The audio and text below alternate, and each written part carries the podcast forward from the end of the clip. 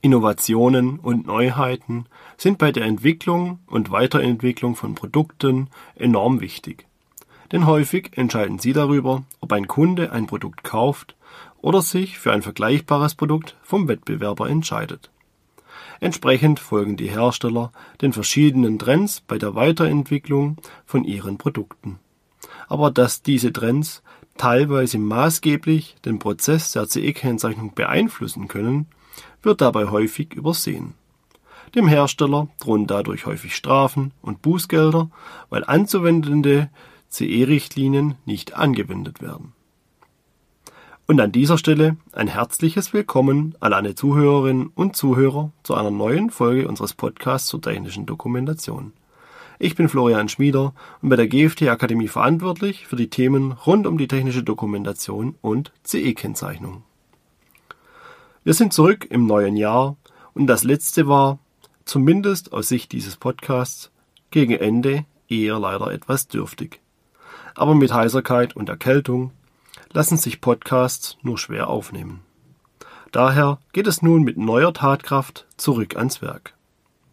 Da das neue Jahr noch nicht sehr alt ist, wünsche ich Ihnen und Ihrer Familie auch noch ein frohes neues Jahr. Ich hoffe, Sie konnten es gut beginnen. Wenn Ihnen diese Folge gefällt und Sie sich für die Themen rund um die technische Dokumentation interessieren, dann lassen Sie uns doch ein Abo da dann halten wir Sie auf dem Laufenden und Sie verpassen keine Folge mehr. In diesem Zuge möchte ich auch auf unsere Online-Seminare hinweisen. Diese finden Sie unter dem Link in den Show Notes. Unsere heutige Folge dreht sich um die Entwicklung und Weiterentwicklung von Produkten und den damit verbundenen Trends. Denn häufig möchte der Hersteller auf den Zug mit aufspringen und den einzelnen Trends folgen. Aus betriebswirtschaftlicher Sicht ist dies häufig sehr attraktiv, es locken neue Umsatzmöglichkeiten.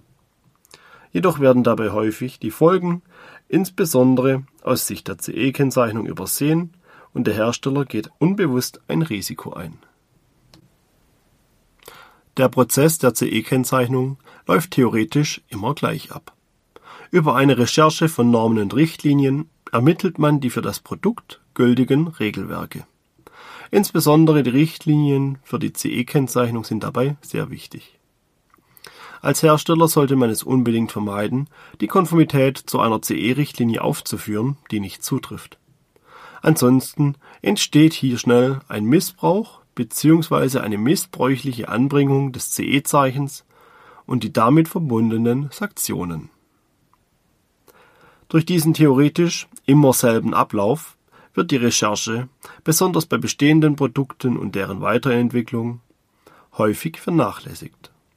Es wurde ja bereits in der Vergangenheit eine Normen- und Richtlinienrecherche für das Produkt durchgeführt und das Produkt ist ja noch immer dasselbe. Es hat ja nur ein paar neue Funktionen erhalten, die aktuell im Markt angesagt sind. Also kein Grund, diese Aufgabe erneut durchzuführen, oder? Falsch denn insbesondere diese neuen Funktionen sind häufig eine Stolperfalle und können unter Umständen den Prozess der CE-Kennzeichnung stark beeinflussen. Besonders Personen, die sich nicht umfassend mit dem Thema CE-Kennzeichnung beschäftigen, unterschätzen diese Folgen auf verheerende Weise. Dabei gibt es verschiedene Situationen und Konstellationen, die eintreffen können. Diese werden nachfolgend durch verschiedene Beispiele erläutert. Unser erstes Beispiel ist ein einfaches Produkt, wie zum Beispiel ein Tablet. Bei solch einfachen und ungefährlichen Produkten passiert es häufig, dass die Recherche nach CE-Richtlinien unzureichend durchgeführt wird, weil die anzuwendende Richtlinie offensichtlich ist. Bei einem Tablet dürfte jedem klar sein, dass dieses unter die Niederspannungsrichtlinie fällt. Dass das Tablet unter die Funkgeräte-Richtlinie fällt, ist vielen ebenfalls klar denn wir benötigen schließlich einen WLAN-Adapter. Doch gibt es noch weitere Richtlinien? Viele Hersteller würden hier vermutlich mit der Recherche aufhören. Bei einer Überprüfung durch eine Behörde kommt es dann zum bösen Erwachen. Die Konformität unseres Tablets nach Niederspannungsrichtlinie und Funkgeräterichtlinie ist korrekt. Jedoch fehlen zwei weitere CE-Richtlinien. Einmal fehlt die RoHS-Richtlinie die wir aufgrund des verbauten Akkus berücksichtigen müssen. Zum anderen fehlt die ERP-Richtlinie, die auch als Ökodesign-Richtlinie bekannt ist. Diese ist für die meisten elektronischen Produkte anzuwenden. Und gerade diese Richtlinie ist vielen unbekannt. Die Behörde fordert nun vom Hersteller eine Nachbesserung und droht mit Bußgeldern und anderen Strafen. Doch leider kann auch diese Nachbesserung sehr teuer werden. Denn CE-Richtlinien fordern häufig Überprüfungen und Nachweise. In einigen Fällen ist dies mit konstruktiven Änderungen am Produkt verbunden. Es wird also teuer. Eine ausführliche Recherche vorab hätte dies dagegen verhindern können. Diese Situation kommt im Übrigen vor allem dann vor, wenn die Produkte im Ausland günstig hergestellt werden und dann in den europäischen Markt importiert werden. Denn der Importeur beschäftigt sich häufig nicht mit dem Produkt und den gesetzlichen Anforderungen. Eine detaillierte Recherche wird nicht durchgeführt, da die offensichtlichen Richtlinien täuschen und als ausreichend erachtet werden. Die Prüfung durch eine Behörde wird dann häufig umso teurer, da die anderen Richtlinien nicht berücksichtigt wurden. Eine andere Situation könnte eine unklare Zuordnung zu den CE-Richtlinien sein. Das könnte zum Beispiel bei einem automatisierten Desinfektionsmittelspender eintreten. Unser Beispielgerät funktioniert wie folgt. Das Gerät erkennt über einen Sensor, dass sich eine Hand unter der Düse befindet und pumpt dann eine definierte Menge an Desinfektionsmittel durch die Düse auf die Hand. Ein Kontakt zwischen der Person und dem Gerät wäre dabei nicht notwendig, das Risiko einer Kontamination des Gerätes durch Viren wird gesenkt.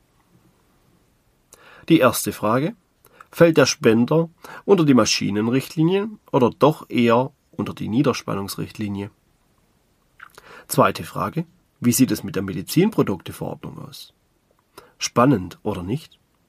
Wenn Sie möchten, können Sie hier nun gerne eine Pause einlegen und selbst eine Schlussfolgerung überlegen. Die Frage nach der Niederspannungsrichtlinie war irrelevant und eine Falle. Aufgrund der verbauten Pumpe und den Sensoren ist die Maschinenrichtlinie auf jeden Fall anzuwenden. Und somit sind nur die Schutzziele der Niederspannungsrichtlinie einzuhalten. Spannender dagegen wird es im Kontext der Medizinprodukteverordnung. Denn prinzipiell fällt der Desinfektionsmittelspender erstmal nicht darunter. Im Prinzip könnte er auch andere Mittel dosieren und fördern.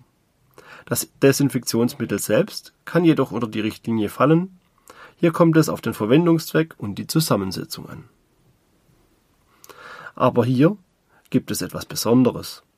Der Einsatzort des Spenders ist enorm wichtig. Falls das Produkt in Kliniken oder Krankenhäuser eingesetzt werden soll, muss es sehr viel strengere Normen und Anforderungen erfüllen als ein Spender, der im öffentlichen Raum verwendet wird. Hätten Sie das gewusst? Das zeigt, wie wichtig die Definition von Verwendungsgrenzen und Einsatzgebiet des Produktes sein kann und welche Gedanken während der Produktentwicklung gemacht werden müssen. Aber nicht nur die anzuwendenden Richtlinien können eine Stolperfalle sein. Auch Kundenwünsche können problematisch werden. Denn auch diese häufig einfachen Wünsche können unser Produkt maßgeblich verändern. Auch das ist etwas, was vielen Produktentwicklern ebenfalls nicht bewusst ist.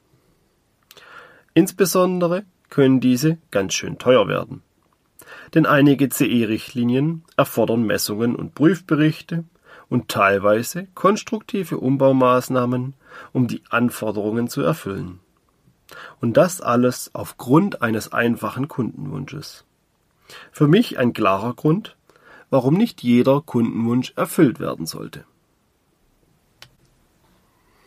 Ich erkläre es an einem Beispiel. Wir sind Hersteller von mobilen Sägewerken. Wir stellen also große Sägen her, die auf einem Fahrgestell montiert sind. So kann unser Kunde das Sägewerk direkt an der Baustelle aufstellen, um vor Ort seine passenden Bretter herzustellen. Gesteuert wird die Maschine über eine SPS-Steuerung, damit auch die CAD-Daten eingelesen werden können. Einer unserer Kunden äußert nun den Wunsch einer WLAN-Anbindung der Maschine. Er möchte aus dem Büro heraus auf die Säge zugreifen können, damit Mitarbeiter CAD-Daten anpassen und direkt an die Säge auf der Baustelle übermitteln können. Der WLAN-Adapter selbst ist recht günstig, gegen einen Aufpreis könnte dieser Wunsch kostengünstig umgesetzt werden. Und wir hätten ein smartes Sägewerk.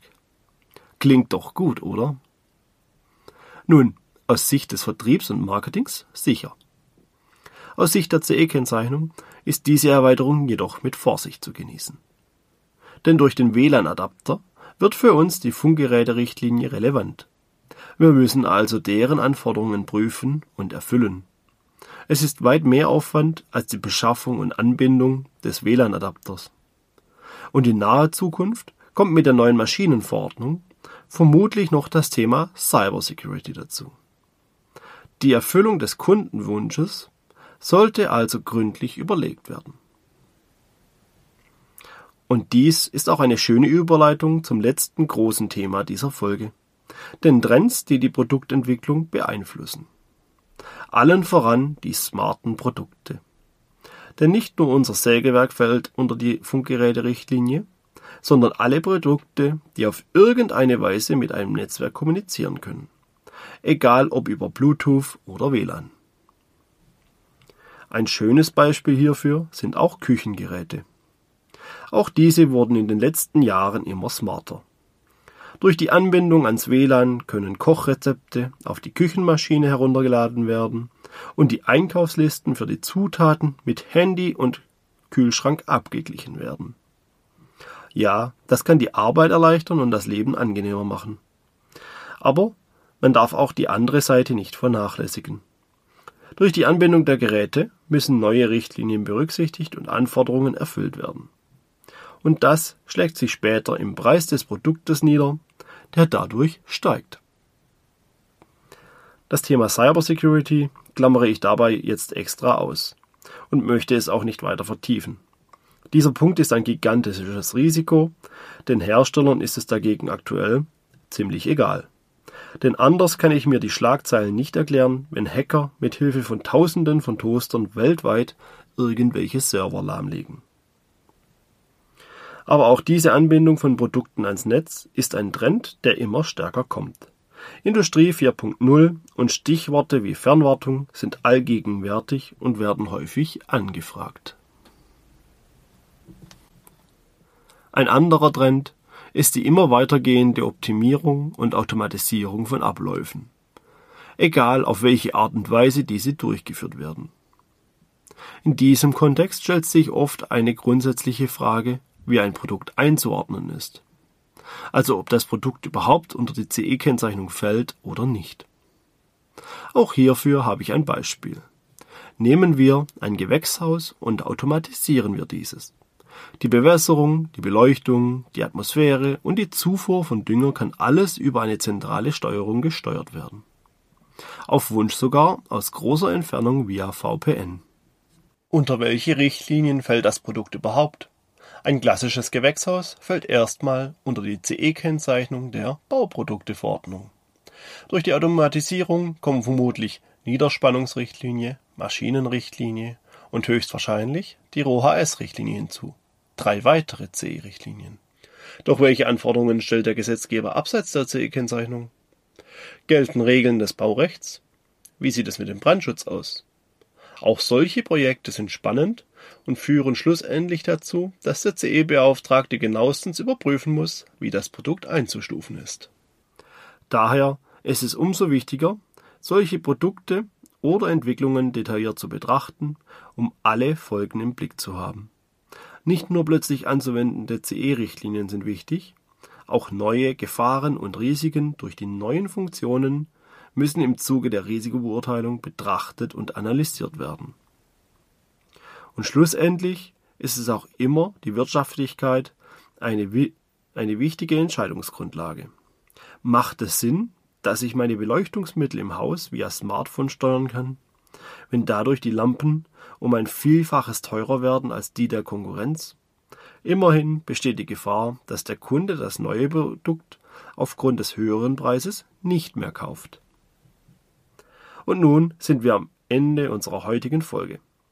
Ich hoffe, Ihnen hat mein Blick auf die Produktentwicklung aus Sicht der CE-Kennzeichnung gefallen. Vielleicht sind Sie auch selbst betroffen und ich konnte Ihnen ein paar Denkanstöße für zukünftige Verbesserungen geben. Es würde mich auf jeden Fall sehr freuen, wenn es Ihnen weitergeholfen hat. Und falls Sie sich über diese Folge gefreut haben, dann lassen Sie uns doch ein Abo da. Ich bedanke mich fürs Zuhören. Bis zum nächsten Mal und bleiben Sie gesund.